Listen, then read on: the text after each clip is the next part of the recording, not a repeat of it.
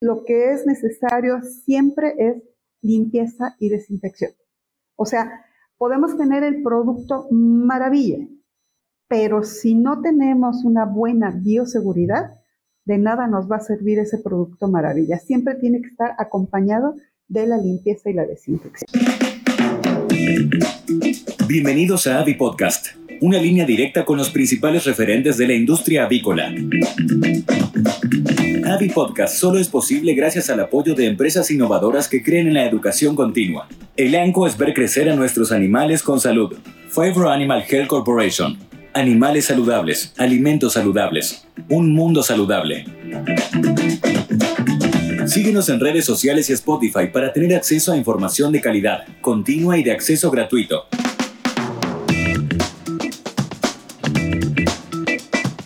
Bienvenidos a este nuevo episodio de Avi Podcast. Hoy vamos a platicar sobre lo que es la prevención uh, de la salmonela y su control mediante vacunación.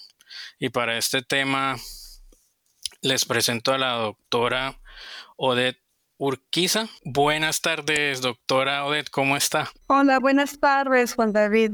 Estoy bien, muchas gracias. Excelente, doctora. Esto para, para comenzar, ¿será que nos puede dar un poco de información sobre su formación académica, sobre su experiencia y sobre el rol actual que desempeña, por favor. Claro que sí. Bueno, eh, yo estoy eh, trabajando en la actualidad, ya llevo 32 años en la UNAM. Eh, mi rol principal pues es académico, docente. y a veces, bueno, me puedo dedicar a lo que es el diagnóstico, sobre todo el diagnóstico bacteriológico. En, en este caso, pues también soy, tengo experiencia en el aislamiento de salmonella y su serotipificación. Únicamente en cuanto a la serotipificación, eh, el laboratorio está equipado solamente para detectar salmonella enteritidis o en su defecto dentro de las salmonelas inmóviles, salmonella gallinarum, salmonella pullorum.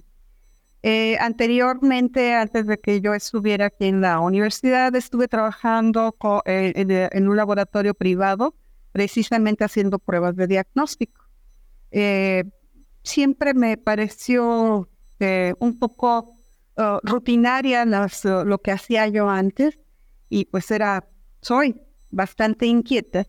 Y entonces este, pues me vine para acá y casualmente caí que eh, hace también como eh, su coordinadora de diagnóstico y pues me ofrecieron horas para, para dar clases y de ahí, pues me encantó estar dando clases y a eso me dedico, la verdad. Y me encanta porque al menos en el nivel licenciatura se ve la cara de asombro por parte de los alumnos cuando adquieren un conocimiento nuevo.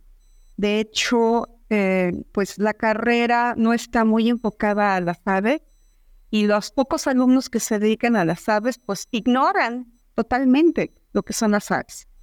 Entonces, cuando uno les empieza a platicar sobre lo que es un pollo, sobre lo que es una gallina, eh, y cada particularidad de, sus fines zootécnicos, pues es muy agradable ver esas caras de asombro, porque pues obviamente no tenían ni la menor idea, ¿no? Solamente la mayoría siempre piensa en un pollo rostizado y en un guiso de pollo y huevo, y se acabó.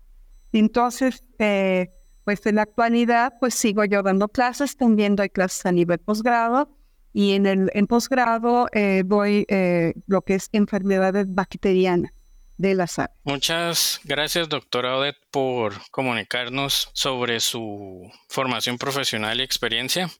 Y la primera pregunta que le formularía sería por qué la salmonela continúa siendo un factor importante en lo que es la inocuidad eh, o salud alimentaria el, día de hoy. Bien, eh, considero que salmonela eh, pues sigue siendo importante porque es productora de enfermedades técnicas en el caso de los pollos y en el caso del ser humano, pues son las diarreas de gran importancia. Los alimentos que se consumen crudos o en dado caso de una mala cadena fría y que se cosecharon probablemente de eh, a partir de aguas contaminadas durante su desarrollo, pues llegan, a tener, llegan a tener muchos microorganismos y entre ellos también salmonella. Desafortunadamente hay una tendencia a que el ser humano desea obtener directamente las cosas del campo, o sea, en este caso los vegetales,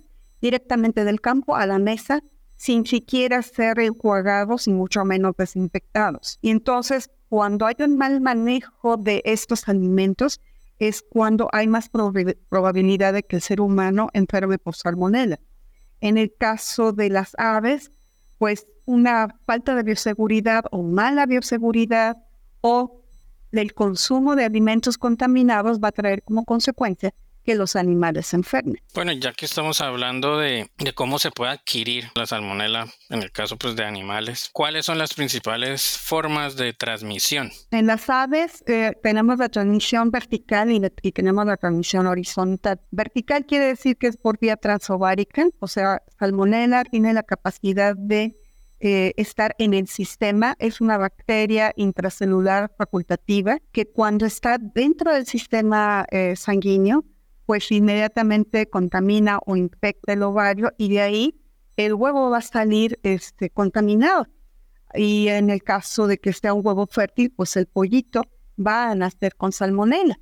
Entonces, eh, esa es una de las vías de, pues, también importantes de, infección. Y en cuanto a la transmisión horizontal, pues es tanto directa como indirecta, directa de ave con ave, o sea, a través de las heces, este, de los estornudos inclusive, porque las gotitas de exudado eh, que llegan a ser de, a nivel respiratorio pueden infectar a otros pollos por vía aérea. Entonces ya tenemos otra forma de transmisión. Y eh, en cuanto a la transmisión indirecta, pues todas estas gotitas de exudado, las heces, van a contaminar el agua, el alimento, eh, la cama. Y entonces todos los pollos o todas las aves van a estar en constante peligro de infección. Y entonces, pues finalmente el animal se infecta. Aquí me gustaría mencionar, como en el año 2014, aquí en la universidad se hicieron unos trabajos relacionados a la, a la fuente de entrada, ¿no? Al punto de entrada de salmonela al organismo a través de, de la tráquea. Inclusive se hicieron unos desafíos intratraqueales y se, y se, se pudo ver que había eh, el aislamiento en el hígado o en el vaso era inclusive muchas veces mayor que cuando se hace el desafío oral. Entonces, es algo que a veces no se considera, ¿no? Que se piensa salmonela es más digestivo, pero también un hisopados traqueales que puedan ayudar con un diagnóstico, ¿no? Así es, y desde hace muchos años, precisamente yo cuando empecé a dedicarme a, la investigación en salmonela, me llamaba mucho la atención que salmonela produjera granulomas en pulmón.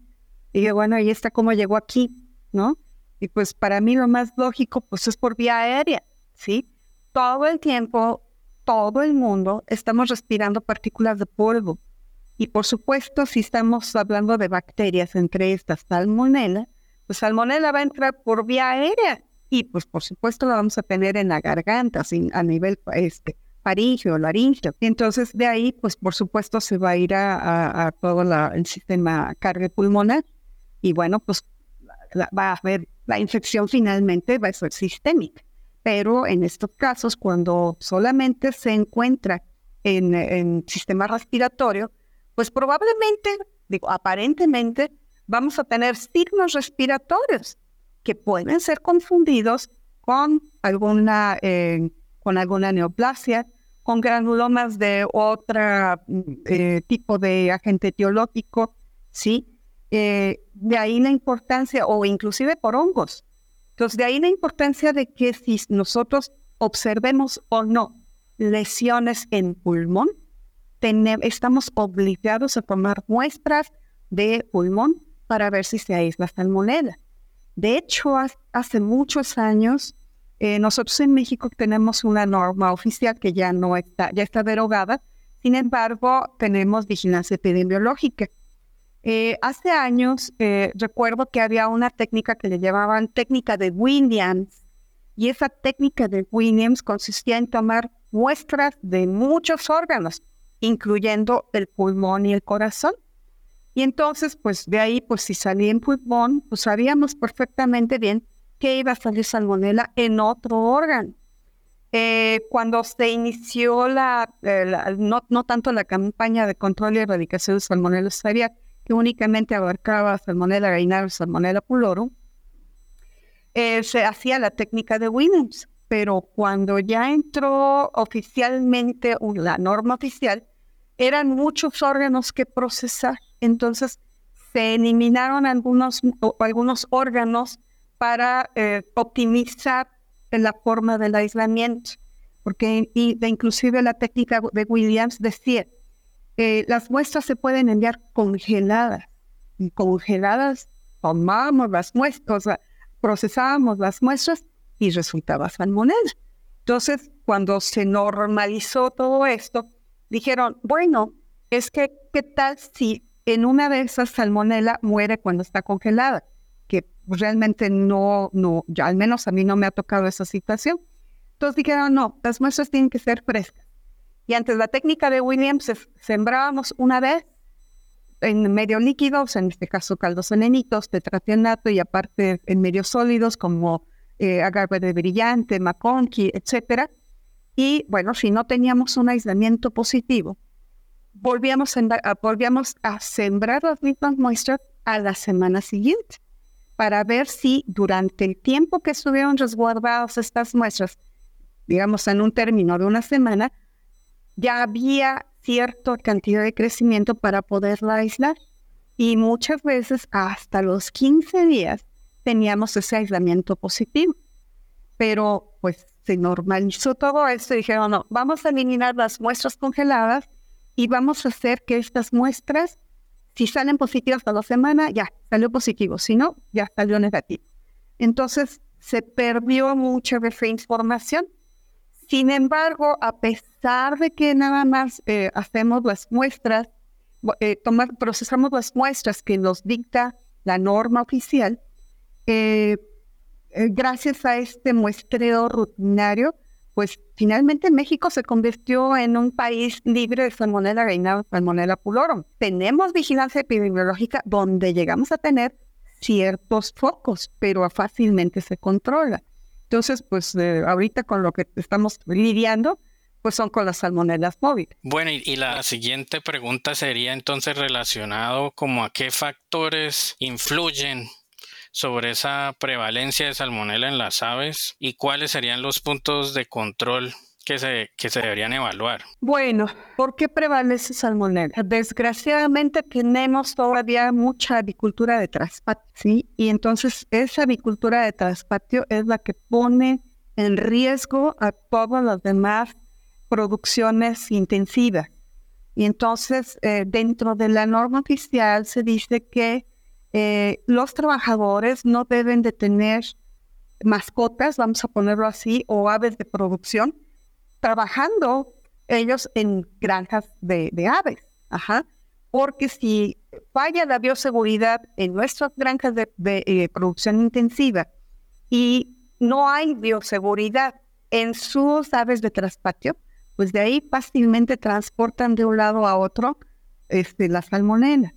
Eso por un lado. Dos, estamos hablando de que hay gente que transporta sus aves por caminos de terracería, vamos a ponerlo así, y de forma ilegal y las transportan, digamos, de pueblo en pueblo, ¿sí? Y pues hay bajas condiciones o malas condiciones de bioseguridad y eso es lo que realmente hace que prevalezca la salmonelosis en nuestro país. En este caso, digo, afortunadamente estoy hablando de salmonelas móviles porque eh, de salmonelas inmóviles inmediatamente se reportan los casos y la secretaría, o en este caso SADER, es la que inmediatamente llega y apaga el foco, ¿no? Controla el foco.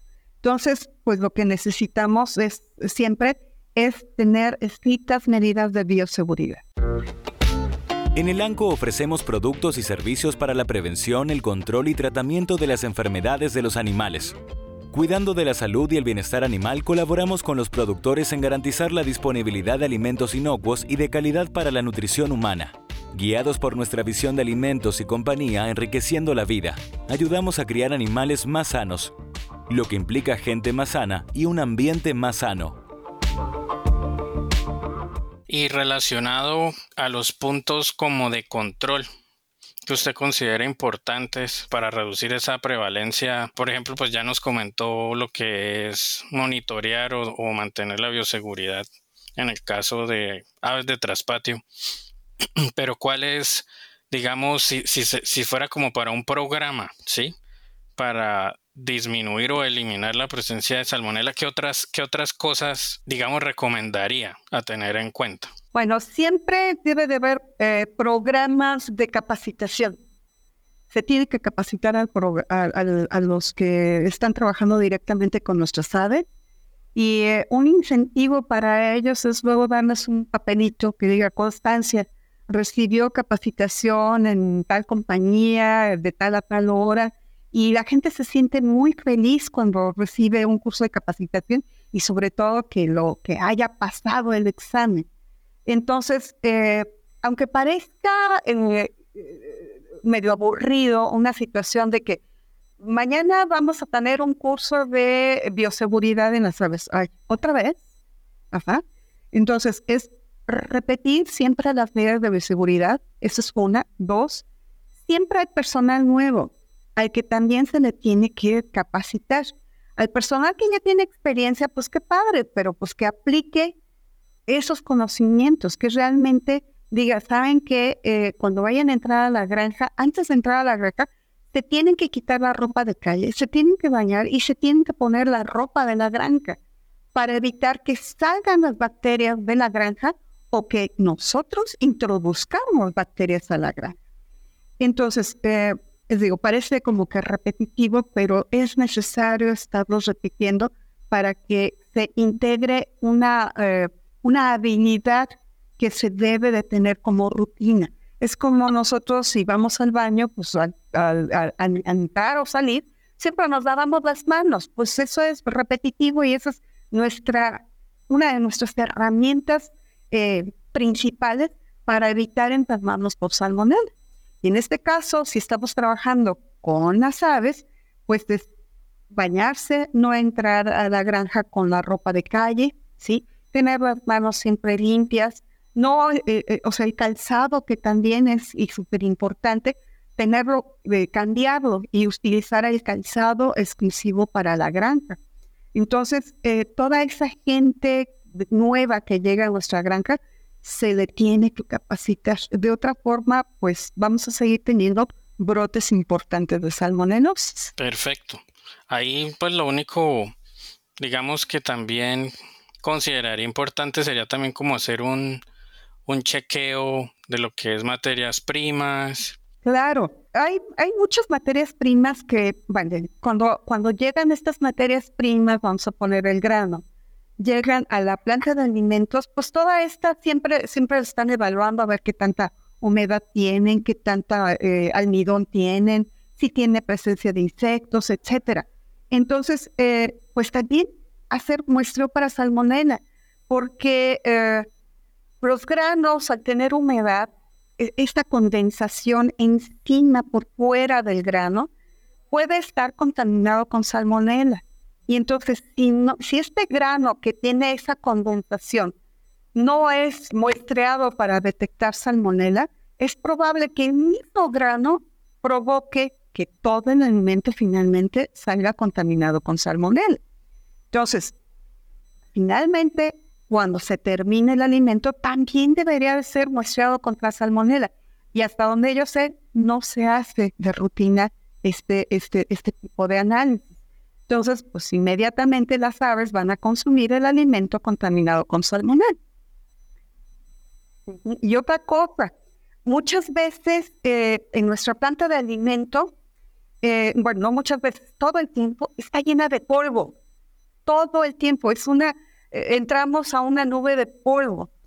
Si con una, con un ingrediente que esté contaminado con salmonella y que esté en el ambiente, es suficiente para contaminar en forma indirecta toda la planta de alimentos y por lo tanto todo el alimento puede llegar a estar contaminado con salmón. Perfecto, perfecto. Bueno, y ya que estamos hablando de esos factores que influyen en la prevalencia y puntos a considerar para el control, ¿qué como estrategias ah, recomienda usted adoptar para reducir ese riesgo de contaminación? Bueno, pues eh, hay varias estrategias, entre ellas eh, podemos utilizar algo que se llama exclusión competitiva, que consiste en proporcionar a las aves algunas bacterias que se les llama bacterias benéficas, como son el lactobacillus, el bifidobacterium, bacillus escherichia, algunas del género Escherichia, eh, Pediococcus, Streptococcus, etcétera, eh, en donde se mezclan con el alimento para que estas bacterias benéficas eh, puedan eh, colonizar el intestino.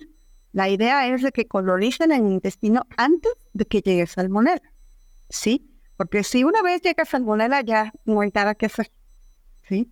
Entonces, nosotros vamos a tener que hacer una mezcla de alimento con estas bacterias benéficas o también inclusive hay otros productos comerciales que son levaduras de Saccharomyces, ¿sí? Eh, que finalmente va a provocar que el, intestino sea colonizado por estas bacterias y estén en, las, eh, en las microvellosidades intestinales, ocupando todos los receptores de las microvellosidades intestinales. Y una vez ocupados todos estos receptores, si llega salmonella, no tiene por dónde adherirse. Y entonces la idea es de que precisamente el intestino esté colonizado para evitar que salmonella pueda este, colonizar. Hay otras formas de, eh, de competitiva. Ah, antiguamente lo que se hacía era eh, proporcionar a las aves cama seca de, las, de la parvada anterior que estuviera libre de salmonella y esta, eh, estas, ese excremento, esas heces secas, se revolvían con el alimento para los pollitos de un día de edad. Y entonces, pues las mismas bacterias que estaban eh, en las heces de la parvada anterior colonizaban el intestino. Por eso es de que se le llamó exclusión competitiva. Actualmente ya hay muchos este, productos comerciales. Ahora bien, eso es con referencia a la exclusión competitiva. Se pueden proporcionar también algunos suplementos en el agua de bebida o también en el alimento en dado caso. Eh, hay em, ciertos productos como los manano-oligosacáridos, los fructooligosacáridos, que son finalmente carbohidratos complejos que ayudan a evitar la colonización por salmonela. O también hay unos ácidos grasos de cadena corta como el ácido propiónico, el ácido butírico, eh, el ácido uh, caprílico, etcétera. Entonces, también ayudan a la reducción de salmonela, pero Aquí me llama mucho la atención que esta suplementación con estos eh, eh, carbohidratos complejos, lo único que van a hacer es que si entran, digamos, 100 salmonelas al ave, los, y si los animales están tomando estos carbohidratos complejos, pues en lugar de que 100 salmonelas estén provocando en propiedad en las aves, pues va a ser más reducido, a lo mejor 10, 10 salmonelas son las que van a estar infectando a los pollos. Pero de todas maneras, al estar infectado un pollo, aunque sea una infección subclínica, la parvada puede estar en riesgo. ¿Sí? Ahora, eh, en, eh, ahorita em, hay, una, eh, hay una idea de estar trabajando con autofagos, ¿sí? Pero los autofagos todavía están en investigación y lo que es necesario siempre es limpieza y desinfección. O sea, podemos tener el producto maravilla, pero si no tenemos una buena bioseguridad, de nada nos va a servir ese producto maravilla. Siempre tiene que estar acompañado de la limpieza y la desinfección. Otras formas de poder este, evitar salmonela, bueno, pues por supuesto es mediante vacunación, ¿sí? Y en la actualidad, pues eh, eh, ya hay muchas vacunas de salmonela Aquí en México están este, aprobadas este, algunas. En el caso de otros países están autorizadas las vacunas vivas atenuadas. Em, Estas se utilizan por vía oral, eh, actúan a nivel local. Eh, la desventaja es de que pues, son vacunas vivas atenuadas. Y al menos desde mi punto de vista, el trabajar con, el trabajar con un microorganismo vivo, por muy atenuado que esté, y en el caso particular que salmonella todavía ignoramos muchas cosas, no sabemos cómo se va a comportar, si va a revertir su virulencia o no. Y entonces, en el caso de, de las vacunas vivas atenuadas, pues actúan a nivel local, pero también se eliminan las salmonelas por vía digestiva, contaminando el medio ambiente. Son varias las combinaciones de estas eh, vacunas este, vivas atenuadas. Eh, las que, al menos en México, las que están eh, autorizadas son las vacunas inactivadas y de estas hay bastante em, información. La única desventaja que se le ve a este tipo de, de, de este tipo de inmunógenos es que actúan a nivel humoral y para que pueda combatir una infección por salmonella, la salmonella debe estar fuera de las células para que pueda actuar eficazmente. Pero si salmonella llegó a una célula dentro de la célula, ya baja la efectividad.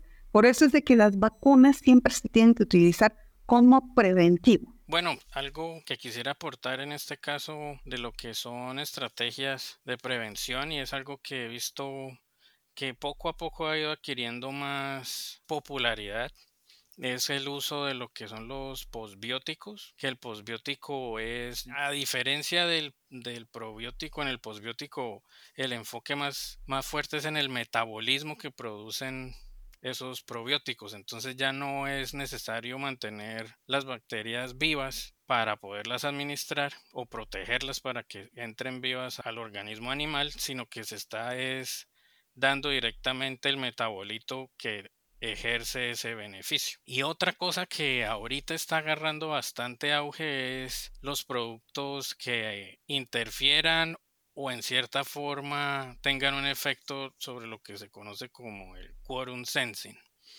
que es la comunicación entre bacterias. Entonces, hay productos que están afectando esa comunicación entre bacterias y están afectando la expresión de ciertos genes patogénicos a la producción de toxinas y poco a poco están llegando a ser productos que probablemente en poco tiempo vayan a ser comerciales. Entonces son opciones, ¿no? Que, todavía están, que se pueden evaluar y, pueden ser otras alternativas para los productores según, según la disponibilidad que tengan.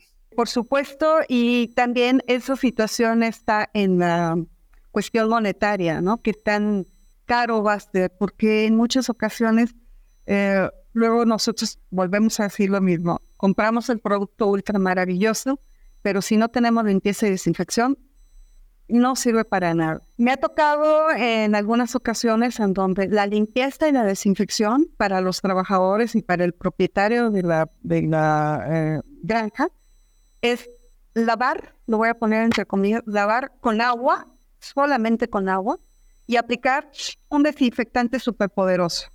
Digo, bueno, a ver, espérate, el desinfectante superpoderoso no va a actuar sobre materia orgánica. Entonces, ahí estamos dando en la torre a la limpieza y desinfección.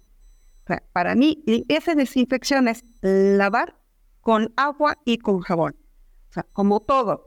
En este caso, si todo está lleno de polvo, bueno, quitaré todo ese polvo, ¿sí? Lo más que se pueda. Después humedecer para seguir quitando los restos de polvo y todo lo que quede adherido. ¿Sí? Una vez que ya se quitó casi todo lo adherido, entonces otra vez echar agua, poner jabón y tallar. Tallar por todos lados. Enjuagar perfectamente bien, ¿sí? Y ya después aplicar el desinfectante ultra maravilloso si quiere. Que en muchas ocasiones, con tan solo lavar con agua y con jabón es más que suficiente. Entonces estamos gastando mucho menos, nuestros costos se reducen en esa limpieza y desinfección. Entonces, muchos para ahorrarse el jabón, pues prefieren poner ese desinfectante ultra maravilloso que finalmente no, no va a pasar nada. Ahora bien, Estamos hablando en lo de los postbióticos, en el, quorum sensing, o también vacunas vectorizadas con DNA y, vacunas con, este, con fagos. En fin, todavía falta mucha investigación porque dentro de los mecanismos de patogenicidad de salmonella, eh, precisamente eh, hay algo que se llama complejo aguja, que es la comunicación de el enterocito, vamos a ponerlo así, del enterocito con salmonel, suponiendo que esta mano sea salmonel. Entonces, hay un acercamiento, pero no es el suficiente, y salmonella empieza a tener, a tener comunicación a través de este complejo aguja, ¿sí? Y como que hay comunicación entre la salmonella y el enterocito, y el enterocito dice, pues sí, pásale, abre, inmediatamente deja ingresar a salmonella. Entonces, eh, todavía esa parte pues está en estudio para saber cómo podemos atacar a salmonella. Pero pues por mucho que tengamos nosotros de investigación, punto álgido es la limpieza y la desinfección. Perfecto, perfecto. Énfasis en limpieza y desinfección. Y me gustaría saber cómo rápidamente, ya cerca para finalizar, como tres o cinco recomendaciones que usted pudiera darle a las personas, digamos, en empresas que estén en una posición de, tomar decisiones, ¿qué le recomendaría en este caso, teniendo en cuenta el tema de, la salmonela, para un control de la salmonela? Como dije, tener un estricta eh, modelo de bioseguridad, eh, capacitar siempre en forma constante a los trabajadores, no importa si los trabajadores ya llevan 10 años en nuestra empresa, Quizás a ese trabajador que ya lleve 10 años en nuestra empresa sepa hacer las cosas, pero también debe tener la capacidad de decirle a sus compañeros cómo se deben de hacer las cosas. Porque de nada sirve que yo lo haga si los demás no lo están haciendo. Debe de tener ese trabajador la suficiente autoridad, por supuesto, por parte del jefe, de decirle, oye, estás haciendo mal esto, tienes que arreglarlo. Ajá. Eh, quítate los zapatos, quítate la ropa de calle, déjala aquí colgadita, báñate, que para eso son las regaderas, utiliza tú eh, la ropa de la granja, este, y por supuesto ya sale a trabajar. No te lleves equipo de aquí, porque a lo mejor corres riesgo de que este equipo esté contaminado, ¿sí? Te lo llevas a tu casa y vas a infectar a tus pollos. Entonces, como regla general, de decir que este, la limpieza y la desinfección es importante y la capacitación y que los eh, trabajadores no tengan animales de la misma especie con la que están trabajando en su casa. Por supuesto, de hacer un descanso, eh, un, descanso de la, de la caseta tras la limpieza y la desinfección, ¿sí? Que normalmente dicen, no, pues este es un ciclo de, de, una enfermedad dicen 15 días. Eh, para el caso, por ejemplo, de influenza se hablan hasta 60 días, que ya eso es mortal, pero bueno. Pero 15 días, respetar ese ciclo de 15 días entre la limpieza y desinfección, que por ahí también la estamos regando, porque además si nada más estamos lavando con agua y desinfectando con, desinfectando con ese maravilloso desinfectante y no respetan la, todo eh, el tiempo de descanso de la caseta, tampoco va a servir de nada. No recibir con cama caliente, eh, adecuado para todas las, eh, en todos los países. Pero la cama caliente es aquella que, eh, donde vas a recibir al, al, pollito de un día de edad con cama de la parvada anterior. Entonces, es un riesgo sanitario y sobre todo si esta cama, si esta cama no ha sido tratada. Entonces, para que podamos tener nosotros la certeza de que es una cama buena, vamos a ponerlo así, debe de haber pasado por un proceso de calentamiento para poderla reutilizar, pero mm, no siempre se hacen esas medidas de control. Entonces, no recibir con cama caliente, la limpieza y la desinfección, eh, constante capacitación de los trabajadores, y pues por supuesto ya a nivel nosotros humanos, eh, pues tratar de consumir los productos bien cocinados, que ese es otro punto clave.